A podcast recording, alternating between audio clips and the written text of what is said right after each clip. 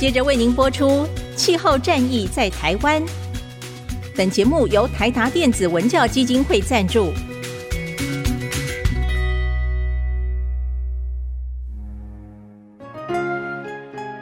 换装一颗 LED 灯，一年减碳七十公斤；喝咖啡使用环保杯，一年减碳四点零一公斤。上班出门前记得把保温电热水瓶的插头给拔掉，一年减碳一百五十七公斤。面对气候战役，对抗地球暖化，可以是个人的事，更需要政府及企业的参与。台达电子文教基金会邀您一同寻找既能提升生活品质，并可大幅提高能源使用效率的提案。欢迎收听《气候战役在台湾》。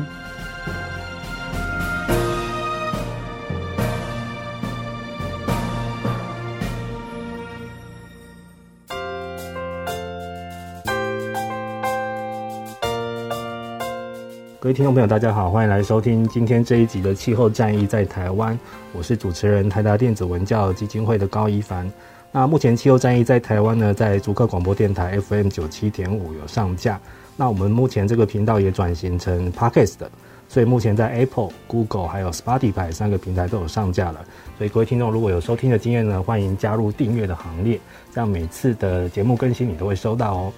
那我们今年这一季度的。二零二二呢，新春第一季的节目，我们为您带来的是气候新闻及先锋的系列哈。那我们分别邀请到很多不同的目前在媒体单位来苦苦奋战哈，帮我们传递很重要的气候知识跟环境报道的工作人员们，还有就是包括我们这一集我会邀请到一些在经营自媒体的哈，因为大家现在知道很多的呃新闻的知识，甚至于最新的讯息，其实是有一些素人好或自媒体他们会直接。担任这个频道的主持人哦，那目前大家看到的也林林总总好多哈啊，电视、报纸、广播、Podcast 的，甚至于有网站，还有包括脸书也是一种哦，这种各种社群的知识也是很多的。那到底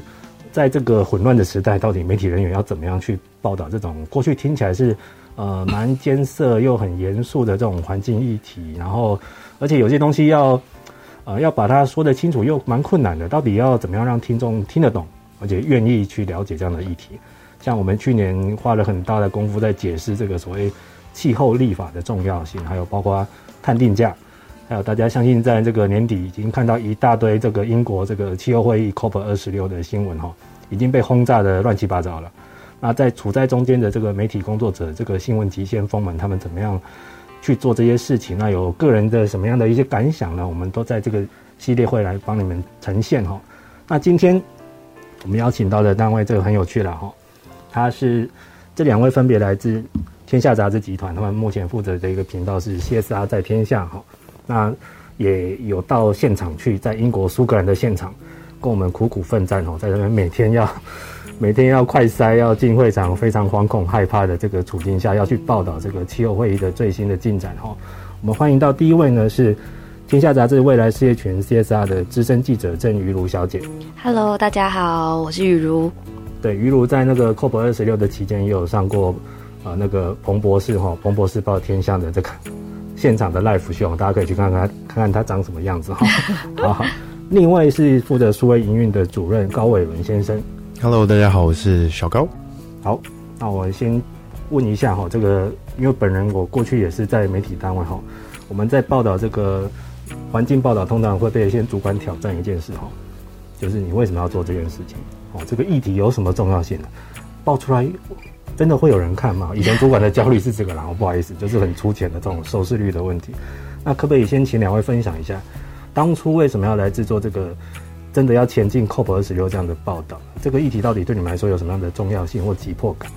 是，那首先当然是因为呃，我们 CSR 在天下这个频道本身就是会关心呃跟环境气候相关的议题哦。那这个每年的这个气候峰会，它其实都是全世界一个非常重要，而且呃会蛮多人关注的一个国际型的会议。那 COP 二十六为什么又特别的重要呢？其实就是因为在二零二一年，也就是去年的时候，呃，根据这个 IPCC 它最新的报告有指出说，其实。呃，我们还是有机会可以把这个升温呢，然后控制在呃摄氏一点五度 C 以内。嗯，可是我们就是现在一定要采取行动，然后在二零三零年之前要把就是全球的温室气体的排放量减半，然后在二零五零年达到一个近零这件事情哦。那所以这件这个报告指出的是背后的意涵，也就是说，所以我们现在从二零二一年开始，然后到二零三零年这中间的这十年会是一个很关键的一个时期。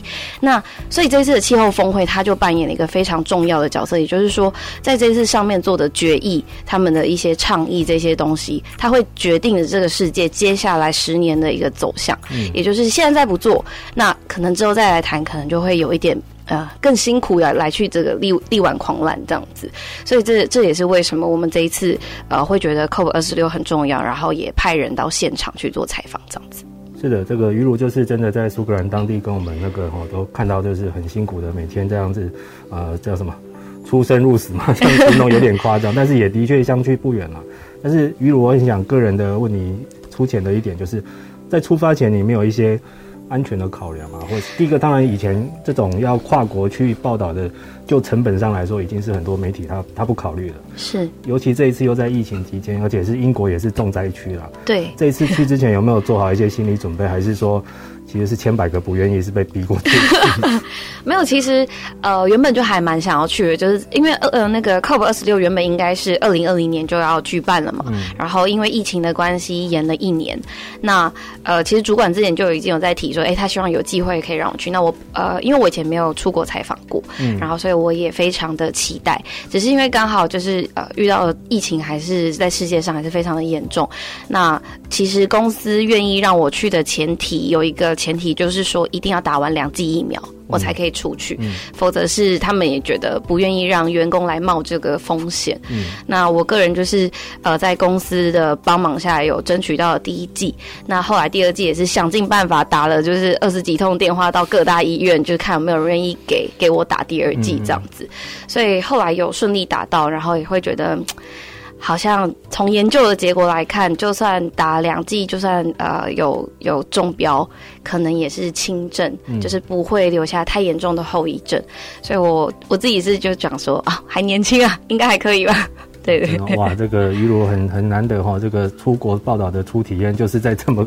这么有意义的一个场合哈，我们说有意义哈。嗯嗯。那其实也代表，其实这一次虽然说这个气候会议有它的急迫性，因为已经延了一年哈。然后很多议题要急着要被处理，然后那不做也不行了。但是大家对于这个真的也还愿意跑到第一线去报道的记者们，真的是要报以深深的敬意，这样子哈。因为我们其实，在现场也知道，其实，在第一周的接近周末就已经陆续传出。场内有人确诊，是是是。那时候我们在里面就已经很害怕，说那这样隔天还要进去吗？对，我我也在想，只是每天这样子，然后快筛大家有做跟没做一样。还要多久？那个快筛系统也不是我们在说的哦，真的是一个采取信任原则。对，你有没有做其他也不知道哈。好，那说到这边的话，各位听众朋友，目前如果您手边有这个手机或电脑，可以用搜寻字来去找他们的报道哦，叫 COP 二十六直击，前进英国一探究竟哈。这个一探究竟的“碳”是二氧化碳的“碳”哦，这个取得蛮好的哈。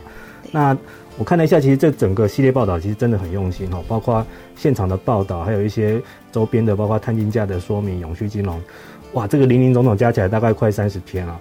嗯，呃，于如有没有自己蛮印象深刻的报道，还是觉得你这一次去的代表作就是这一篇了？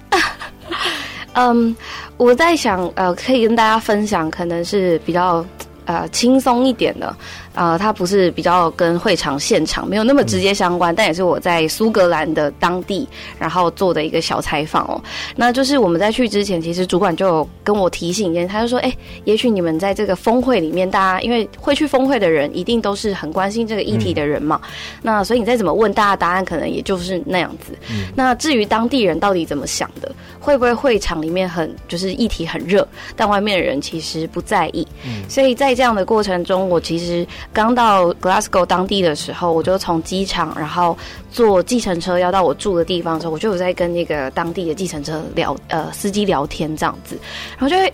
蛮意外的发现说，其实当地人是很。还蛮清楚知道这些关于就是能源还有气候的议题。嗯，因为我原本想象的是他们可能不在意，嗯，然后就没想到，哎、欸，他还跟我侃侃而谈说，呃，那他们对于就是这个呃峰会的看法啊，然后他们对于一些再生能源的使用，其实他们都是有了解的，不会是说哦不知道哎、欸、不清楚这样。哇，真的还可以侃侃而谈，但是我比较讶异的就是你听得懂苏格兰的英语？呃，大概听得懂七八成吧，口音真的有点重。那边的腔调真的是很不一样，我都听拢无哈，有时候很怕这个坐电车不晓得会被坐到哪里去。OK，哎、欸，那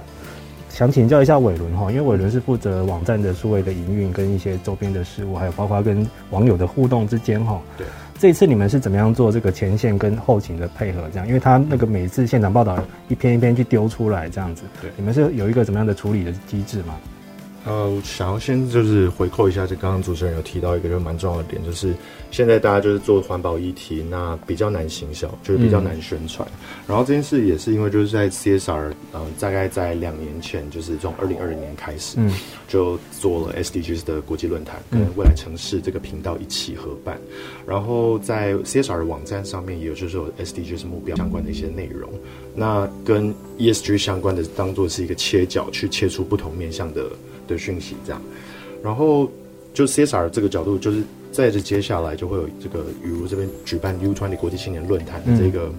就是招募到很多的青年们，然后我们看到实际看到有这一群就是永续的青年在，所以就是说我们看呃几场的这种品牌的活动这样办下来之后，发现确实有一群人还蛮关心环境议题、嗯、气候变迁的议题。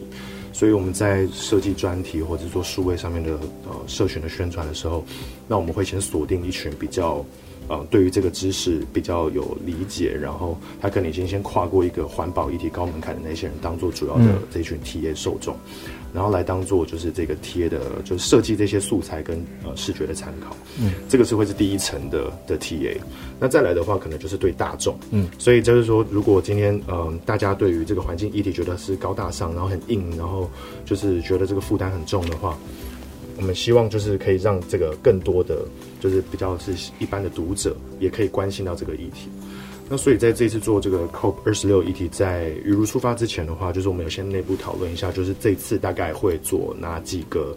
呃，比如说现场即时的直击，像是照片，嗯，然后雨如现在也特别就是 专门。就耗费自己的钱，然后去换了一只手机，换了一只手机，对，为了要去做拍照跟录影的，对，这是。对加强强化了自己的设备，嗯，所以就是在影像这一块的话，因为发觉在社群上面，大家对于影像是很吃影像视觉的，所以在照片，就是比如现场直击的照片、影影音，然后在会后要做一个就是线上的一个直播对谈。所以在这个之前的话，大概对于这个专辑有一个方向，就是呃，我们需要强化视觉上面，就照片要很漂亮，嗯，然后它照片要及时的更新，这样更新在我们的社群上。所以在专题里面的话，因为这个专题叫一探究竟，所以里面探讨两大重点，大概就是碳跟净零。所以现在只有碳的问题是大家比较难理解的，因为碳本身的议题就机制上面有很多嘛，然后碳费、碳关税。然后跟碳泄漏，就是有它有比较复杂的议题。那这一些比较比较难懂的，我们希望可以借着这个呃呃，像是就是对于碳的解释性的一些文章，然后先先传达。那近邻的话也是，就是说近邻作为一个去解决这种碳问题的手段的话，我们也希让希望说啊设计像是一些懒人包，嗯，然后让大家就比较能够轻松看完，就是。了解一下这是净零，所以比较说说考量的点是说，希望让碳跟净零两个重点可以在这个专辑上面被呈现出来。那形式上面的话，就是雨如会提供，就是他在这个格拉斯哥的第一手直击的这个现场，然后把这些素材就连夜就传给就是在台北的团队们，那团队就是在隔天在呃上班的时间就补充上去这样。是的，所以想必是一个这个两边时差八小时的一个日夜的，是 日夜不断的接力的运作，辛苦辛苦。是我醒来的时候，我就会收到很多叫我交东西的讯息，赶快交，就是那个东西可以赶快先上传到什么地方吗？对对对对哇，所以连半夜都被催稿的感觉。对 对啦，就是其实以前我们去报道也是这样子，就是常常半夜起来那个 line 都是很恐怖的事情，对，很不想面对。对，对，但是没办法，就是因为其实我觉得那个伟伦刚刚讲的很好，就是其实目前的这个必须要透过媒体，必须要结合这个社群的力量哈，包括一张图片，有时候就比一篇千言万语的文章更有力。这样，那这个是说及时性很重要，但是又要要求这个呃品质不可以太差哈，不可以是拍得很糊，也不晓得在录什么这样。所以现在对于这个媒体记者来说，他出发前的这个心理准备要先做好，因为可能不是光写文章，包括你的拍照取景。还有你的录音的，还有你的呃去切题目的角度，都要必须要先想好。尤其是这次，应该各位听众朋友们也都很清楚，也不止一家媒体在报这个，坊间上包括电视台，每天都一堆 COP 二十六的国际编译，大家已经对这个题目好像轰炸的很多了，然后还要从中取出一些不同的角度。但是我发觉他们真的蛮用心的哈。大家现在如果进入这个专题哈，不好意思，我刚刚没有理解到，一探究竟啊，原来这个。近也是有它的用意，也是近邻的近哈，干净的净哈，所以从何解释了这个碳排跟近邻这两件事情。其实他们用了很多比较图像式的，像是插画或者是懒人包的方式哈，包括一一张图让你看懂，哦，然后几个基本观念的解释，还有一些国际领袖的一些动态哈。这个其实我觉得，这个对于真的不管是年轻族群还是手机族来理解，真的是蛮好的。那我发觉蛮特别的是，你们跟 TWIC 也有合作嘛，是不是？是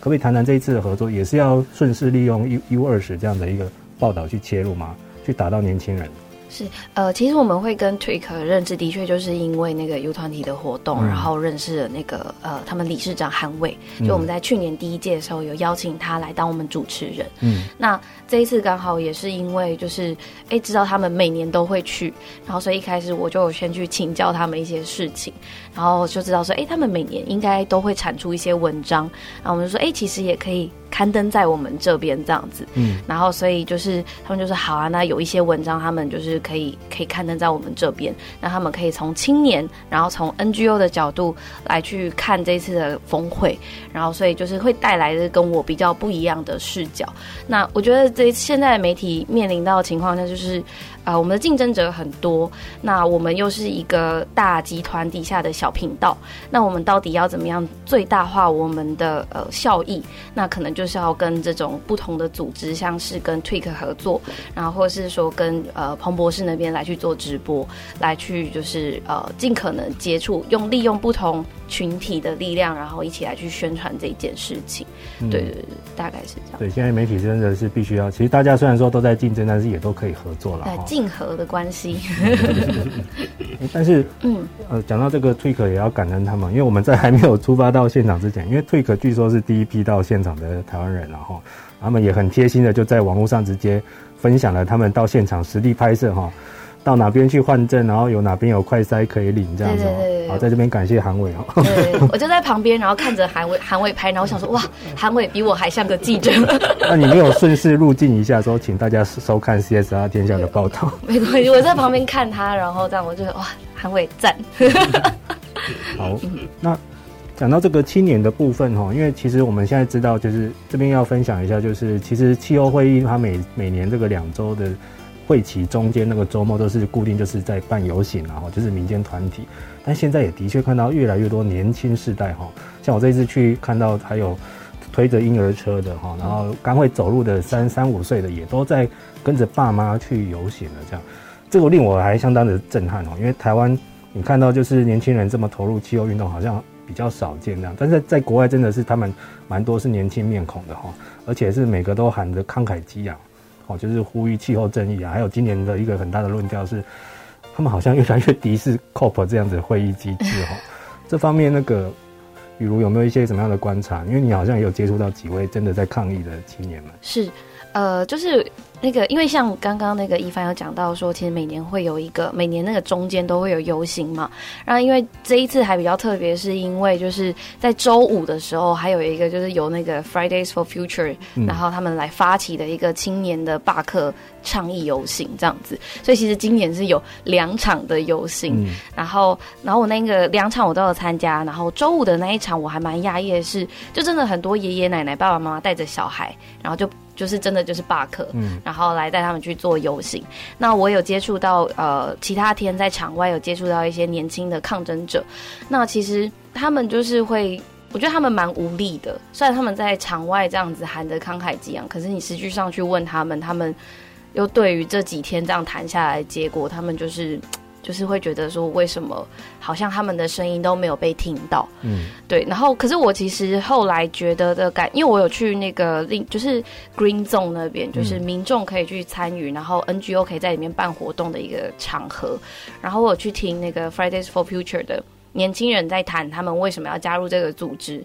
然后。可是听完的感觉和我在呃 COP 正式议场现场的感觉，会觉得，我觉得是因为存在着一个很大的知识落差，嗯，所以里面的人在谈的东西很专业。那像我们也是拼了命要解释，把它变得更白话，让大家可以懂。可是并不是每个人他都有办法理解里面的人到底在做什么。所以他们当然会觉得我已经这么急了，然后你们怎么动作还这么慢，然后怎么每次协商的结果都不尽他们的意，这样，所以他们才会有就是像你说的越来越敌视，觉得里面的人都是 blah blah blah 嘛，对。然后，所以我我自己的感觉是，我觉得他们在就是年轻人们在谈的事情和里面人在谈的事情落差很大，然后他们好像没有一个很良好的沟通，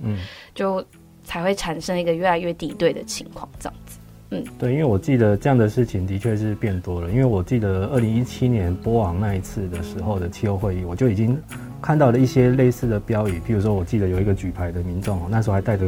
口罩，看起来很凶狠的这样。那时候还没有疫情哦，但是他已经戴口罩，然后就，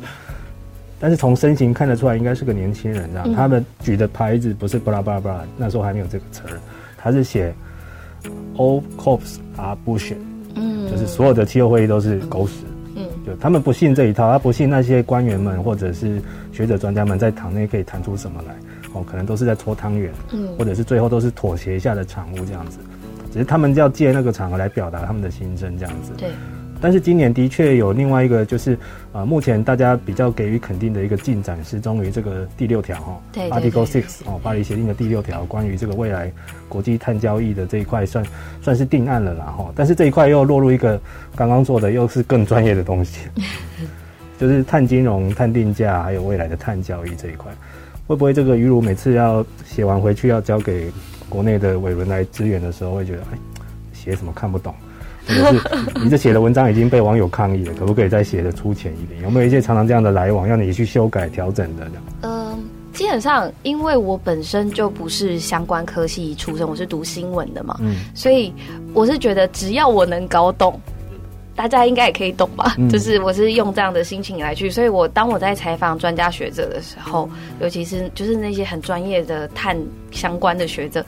我就会一直问很笨的问题，因为我就会觉得。我就不懂嘛，然后我要问清楚，那我问清楚，我才有办法写清楚，嗯，然后才可以尽可能的让更多人可以来了解说，所以这些机制他们到底在做什么？那可能。不太需要到太细节那种很技术层面的，因为民众可能也不在意这个，也也不需要知道，但他们会需要知道说为什么会发生，那它可能会造成什么影响。嗯，所以我其实后来在写那个关于碳交易市场这件事情的时候，就有尽量的是写出这个影响到底是什么，嗯，那到底对企业的影响、对政府的影响、对民众的影响这样子。对，所以在这样的情况下，呃，我有问另外一位我们的社群同事，他就觉得哎，写的蛮清楚的，他有看懂这样子。嗯、对对对，请同事先试读一下，这样子你还懂不懂？如果连你都不懂，那这一篇就算了。对，所以伟伦会有这样的苦恼嘛？会常常会觉得这种菜怎么端出去啊？还是说之后我们还要设计一些呃，伙同其他专家，我们一起来开开直播，然后让大家或借由他们的粉丝一起来听这样的。的东西这样子，因为我记得你们那一场直播好像是最后第二周才召开的嘛。哎、欸，对，我们在回呃结束后一周。哇，是会后才才开的。对对对对对对。你们觉得效果好吗？那一天我看到哦，你们邀请阵容还不错哎，包括官方的啊，还有彭博士啊、林子伦老师，还有我们那个阳光伏特加，还有刚刚讲的 Twig 都有的加入来响应了。对。对，我就是紧紧的扒着这些人，然后拜托他们赶快留时间，拜托来开个直播的。对对对对对，然后效果的话，可能请伟伦来讲好了。对，就是那一天晚，因为是礼拜五的晚上，嗯、然后在就是事先其实就有呃有召集了一些就是。呃，专家学者们一起来讨论，然后当天晚上其实目前挂在上面的人大概有五六十个人左右，嗯、然后他一直维持着，然后大概是两个小时，嗯、而且我们后来还多了演了一点时间，就是因为大家讲的太精彩，哇，真的欲罢不能，对对对，真的是欲罢不能。所以我记得大概是到九点半，还是就更多一点这样。所以那时候讨论就是从每个不同的呃视角来切，就是 COPE 他们在 COPE 当中观察到的一些就是呃议题的散播的情形这样。嗯、所以就是我觉得应该说我们在阅读的时候啊，就是在应该说。就媒体的角色，就是希望可以把这种比较硬的知识可以软化嘛。所以我觉得在雨如的那篇，就是我觉得大家可以去去读一下，就是它叫做 COP 二十六落幕，全球碳交易市场成型。就只要输入这个关键字，就可以查到这篇文章。就我觉得在里面就已经讲解在呃，就是 COP 的一些决议上面蛮清楚的，就有关于第六条的那些决议这样。然后，因为我们在这个文章上线的同时，就是我们也会在思考说，因为。在要去解析这些议题的时候，我们就要去看说，现在包括他的就是要做这件事情的动机，他的利害关系人，那在企业或政府上面针针对这件事情的影响，就是我们去要需要解构一下这个资料。嗯，所以在前期的研读上面，其实也筹备了一段时间。那像是一探究竟这个字是我的同事就是 Vina 想出来的。嗯，那他他呃设计出来这个名词之后，就是大家都一致通过，就觉得他这个名字很棒。所以在那个会议上面呢，就是呃这个会议大概就是有呃 CSR 总编辑赵勇，然后雨如，然后我跟 Vina 这样。那我们就事先在这个雨如出发前，就是我们有先讨论一下，就是。呃，因为雨如有给一个大概他希望呢，想要去采访的一些方向，嗯，所以针对那个方向，我们去发想说，现在在这个时程的安排上面，跟社群上面的规划，跟社群上面需要提出什么样的新的媒材，就这件事情上面，就是我们有先前有一些初期的讨论，大概两周到一个月左右的时间先先准备。所以，因为我觉得碳是一个蛮高门槛的知识，然后它真的有好多篇的文章，嗯，所以在我们的专题里面就。我们专题里面已经算是截取精华重点，但是有更多的话，就是欢迎上 CSR 天下的网站。会不会本来比如交来一篇五千字的文章？对对对对对，不是那天四千多了，还没到五千。还有我以前有看过六千字的气候会议的报道，六千字这样子，很容易就是会写成一篇论文吧，列入金氏记录这样。对，其实我觉得这个有时候的确啦，要把硬知识转化成大家听得懂的或者有共感的，好像这一探究竟这个，哎，是一个惯用语，但是又把观念融入，这个的确是蛮成功的哈。在这边自我催泪一下，以前我们跟啊台达基金委有委托社气流，也是我们希望他办一个专题是跟年轻人有关的，然后也是希望跟气候知识相关的。他们后来想出了一个专题，我名称我觉得也蛮妙的，就是叫叹气时代。碳气就是啊，大家目前讲到环境问题的拖多少亏啊，无力。但是碳气是放弃二氧化碳，哦，碳气这样。那时候主管也觉得，哇，一听就哎，这个很妙哦，有谐音的梗。然后也的确是要未来要走向要放弃二氧化碳，要零零碳这样子。对，那个专题我觉得命名上也是蛮成功的啦。哈，嗯嗯。那现在来讲到反应了，哈，是因为 COP 已经落幕了，然后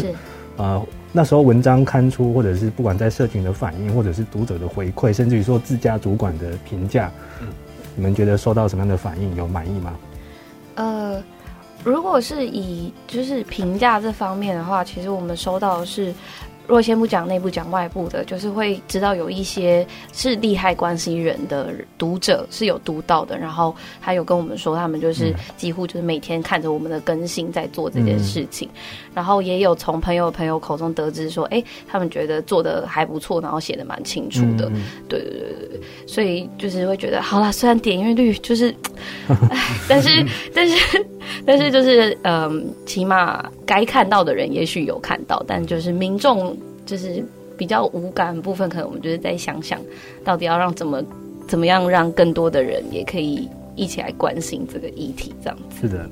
我们觉得如何呢？嗯，我来补充一下，就是在这次的 COPE 的这个专题的这个专辑页面上面呢、啊，那因为。其实我们在就是大概是从，因为这个期间大概从十月三十一号到十一月十二号这段时间，嗯，那它的发酵期的话，就是整个就这个专题本身在社群上面被转贴的粉砖，就是这些粉砖的总人数加起来就超过两百万，哦、就两百五十四万的粉、哦、粉丝们这样。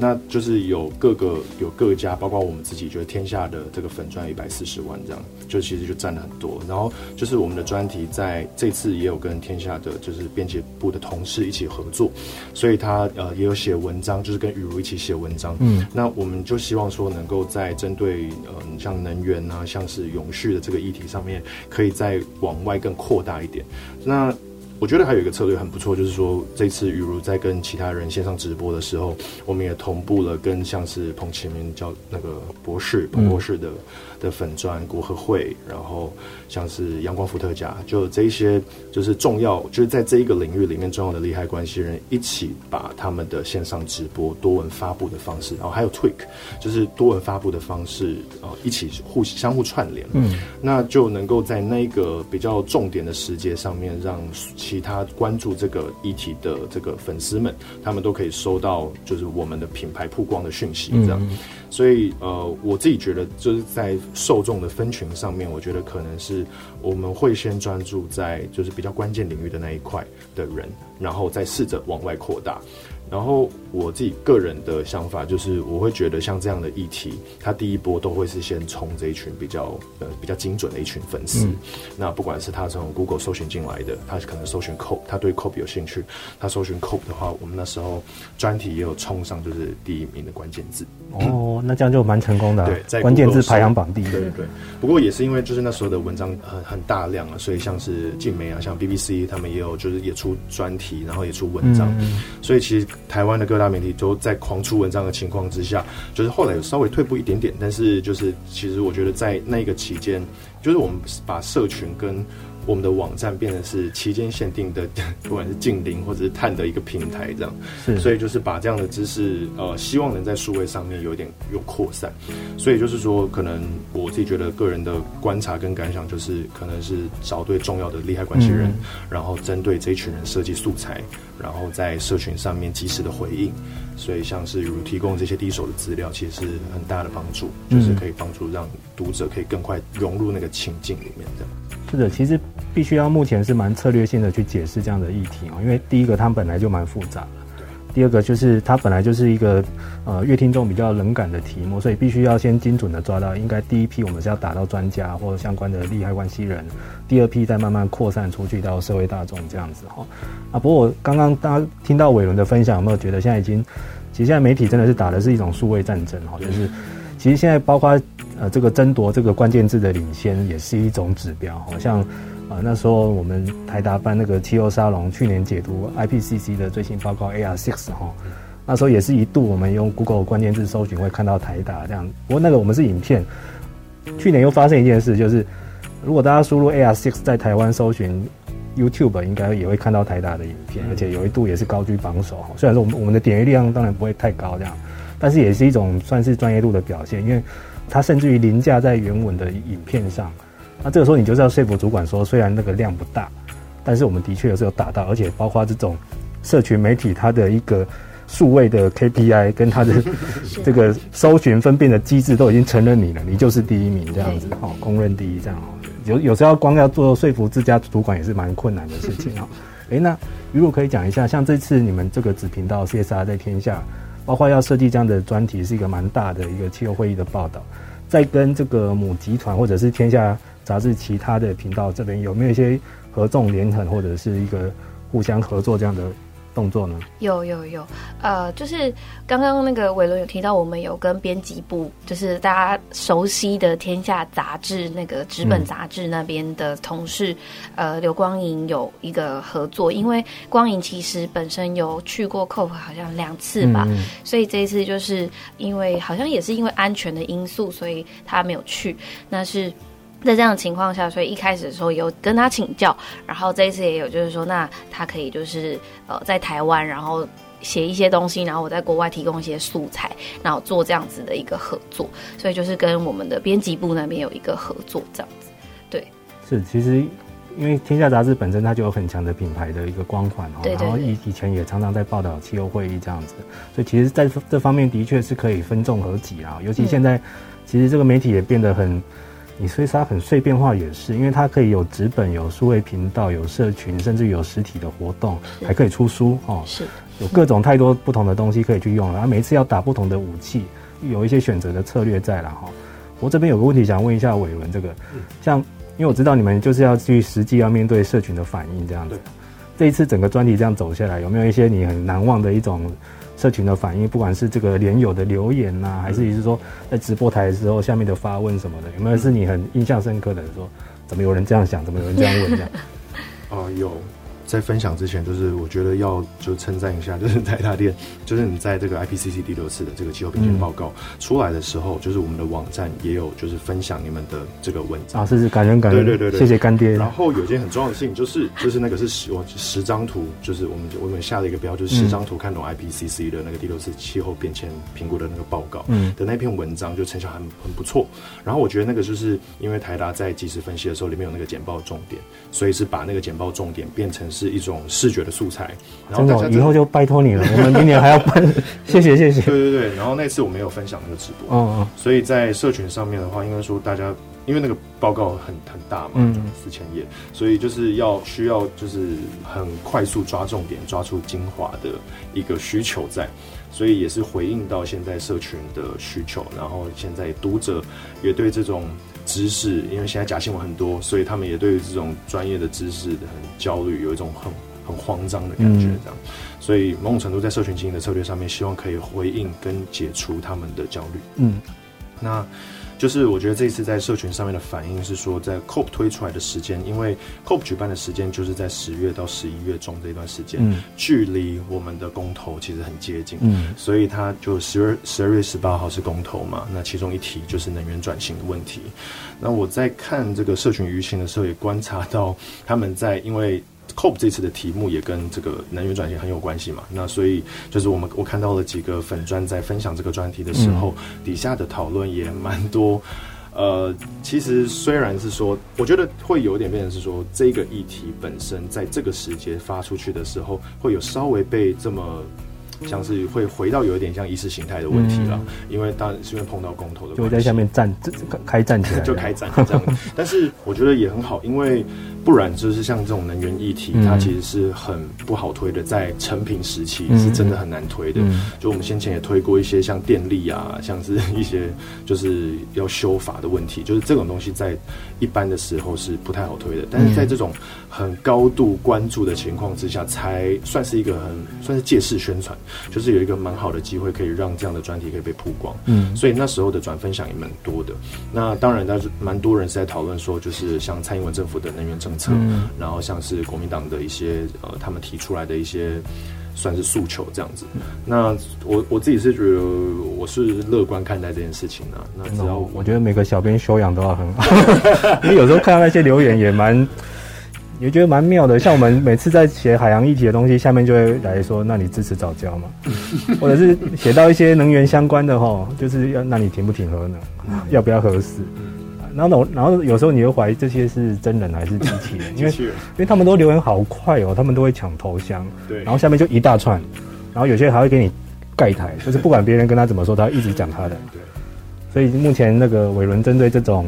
一些发言还是比较反应热烈的网友都已经非常的，我觉得冷静，在大的粉砖上面比较比较会碰到比较、呃、没有那么理性的发言，嗯，但是我觉得那个可能就是。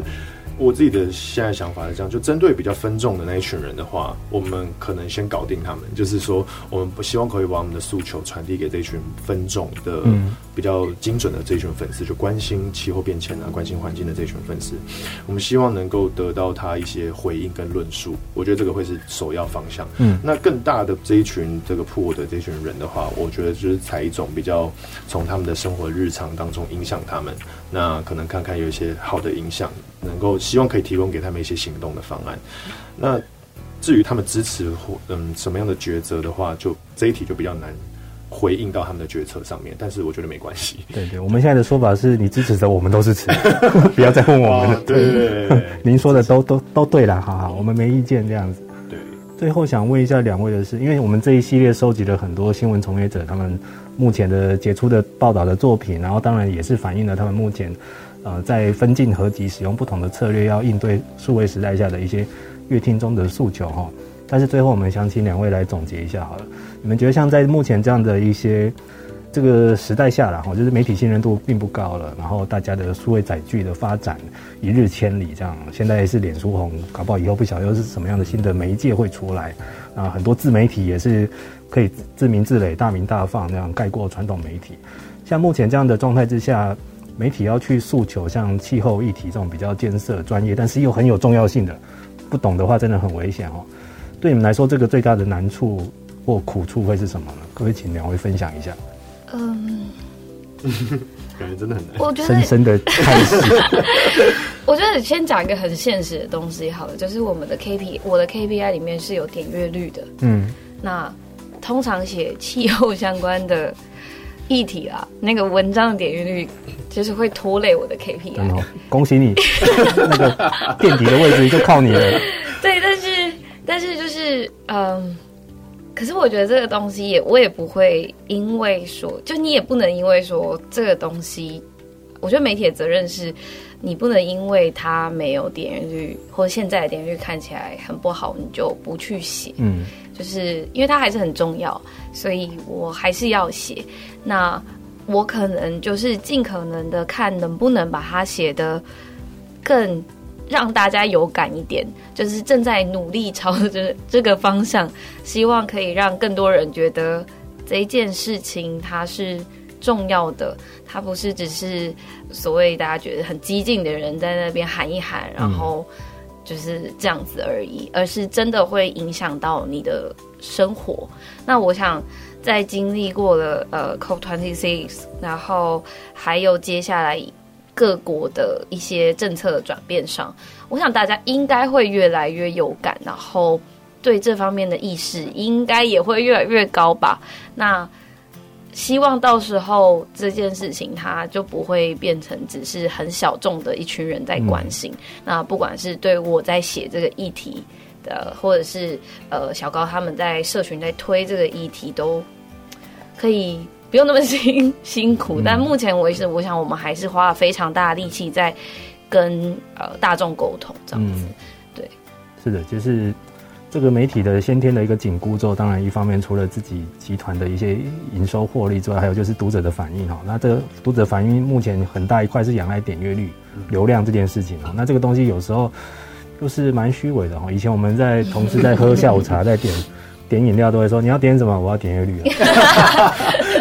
说起来是个笑话，但是就是大家的苦处就是这个。对，我去写一些阿猫阿狗文，或许点阅率就爆了。对，因为其实我在 COP 的现场，我有跟那个联合报的记者聊，因为他们这一次有派两位嘛，嗯、然后其实他们就就是其中一位就有跟我说，他就说啊，现在报一个龙龙，就是都比就是这个点击率还要高很多。嗯、然后我自己以前曾经就是还是学生的时候，我有去娱乐媒体写过那种简单的文章，一个小时就可以写完的。嗯那我随便写点阅率就是二三十万，哇，好羡慕！我在这边破个两千，我就还蛮开心的。马上少两个零这样子。对，所以所以其实我可以理解说，呃，大家可能下班很累了，不太想要再看一些知识的，因为可能是连我自己下班，我都要看很长的文章，我都蛮累的。嗯，我也会想要看一些很轻松的东西，因为它不用花我太大的力气和心力。对，所以。嗯，我们就是希望可以尽可能的再看我们怎么去调整我们内容的呈现方式，在不失专业的情况下，看怎么样可以更贴近民众一点，这样子。好，这个除了点击率之外，还要有别的哈，这个也是目前很多记者媒体朋友们的苦处哈。好，那伟伦这边要分享一下，在数位经营这方面苦处是什么？嗯，OK，苦处就是。呃，刚刚我觉得讲到点阅率其实蛮蛮实际、蛮现实的，是一个是个问题。那我我这边的话，我会希望是说，如果今天大就是在使用者他们今天有意愿，然后主动的想要搜寻这样的议题的时候，嗯、我们希望可以掌握它的曝光，我们希望可以掌握它的点击。嗯，就是我觉得这一群人可能会是我我这边首要的攻击的目标，这样就是希望说这群人他们在。主动性的要去关心这件事情的时候，都可以进到我们的网站里面，进、嗯、到我们的社群上面看。所以我们也蛮关心像是 SEO 的问题，像是呃，就是每一个关键字的分配的问题这样。嗯、然后我觉得，因为这个就是永续这个议题，其实呃。虽然很难打，但是这三年我觉得就是这的两到三年期间，就是 CSR 频道也做了蛮多的这个。根据永续相关所做出来的一些企划，然后我也要工商一下，是 就是我们最近做了一个企划，应该说就是希望可以就是把我们过去做的一些事情包起来，嗯，所以我们在数位上面也希望做一些做到一些创新，然后我们是用就是呃。大家可能在这个居家上班的时候，有可能有看过，就是一个叫 Gather Town 的一个，嗯，一个也算是有点像八 bit 游戏，嗯，那种方格的游戏。那我们在上面呢，我们昨天推出的这个企划，就是我们在这个 Gather Town 这个软体上面，就是把我们过去做的一些比较重大的品牌活动，就是重大的一些像是呃，就是像淡水河为淡水河做一件事。然后我们在今年四月二十二号推出了近零的宣言。然后还有像 U20 国际青年论坛，然后跟这次 COP 的专题，就是我们把这些内容就是放在那个就是设计进 Gather Town 里面，就这个也要谢谢就是我们同事 Vina，然后他做了 花了很多时间，就是做了这些专题，就是做了这个企划，就是我们希望用一种比较有趣的形式，因为大那个是可以大家自己上去看，然后有一点跟这个现场的这些专题互动，变成是我们把这样的体验搬到了数位上面。哇，这个好像已经进入了元宇宙的世界了，就是。数位分分身下面也可以去读这些东西哦。对对对对对。好，那大家有兴趣的话，可以真的去看看哦，听起来真的很炫哦。对，这个叫永续时光机，这样可以上我们的粉砖去看，因为它算是一个蛮。我自己觉得是蛮有趣的企划，这样，所以希望可以让这个议题，就是我们做过这个永续的议题，可以持续的做下去，这样。嗯嗯。所以就是说，呃，我觉得我们的目标是希望可以把这种近邻议题比较系统性的带给大家，然后不管是像懒人包啊、COP 的专题啊，然后嗯，预计的话，可能明年可能也会再做一个比较比较完更完整的一个数位专辑啊，就是关于净零相关的。所以包括议题拆解、资料视觉化、资讯设计，觉得这一块是我们会努力的方向。是的，好的，今天也感谢两位来到这边哈，大家听了有没有觉得呃还蛮有希望的？因为其实虽然说目前媒体业的处境是蛮蛮蛮困苦的，不好意思说困苦，就是因为其实数位的冲击面实在太大了，这样子，那群众的信任度又在下降，但是其实在岗位上的工作者还是非常战战兢兢，而且一直在想方设法。让乐听众们可以吃得下这些东西，就是虽然听来艰涩，但是他们已经想办法转化成你可以比较方便入口又看得懂的东西，然后也希望传达这些宝贵的知识，也获得一些回馈，这样子哈。所以各位以后如果去啊，大家看哦，有去报这种气候议题的哦，环境议题的媒体，真的要期许非常高度的敬意，这样子，因为他们都是 赌着自己这个牺牲点阅率跟收视率，我也要来做哈。而且说服了自家长官跟其他同仁来配合，这样子哈，其光光这一点就值得尊敬，这样子。好，今天谢谢两位来到现场，那也希望 CSR 在天下之后可以做出更好的永续的报道。好，那我们今天节目就到这边喽，谢谢两位来到这边，谢谢，谢谢，各位听众，我们下次再见喽，拜拜，拜拜。以上节目由台达电子文教基金会独家赞助播出。台达电子文教基金会邀您一起环保节能爱地球。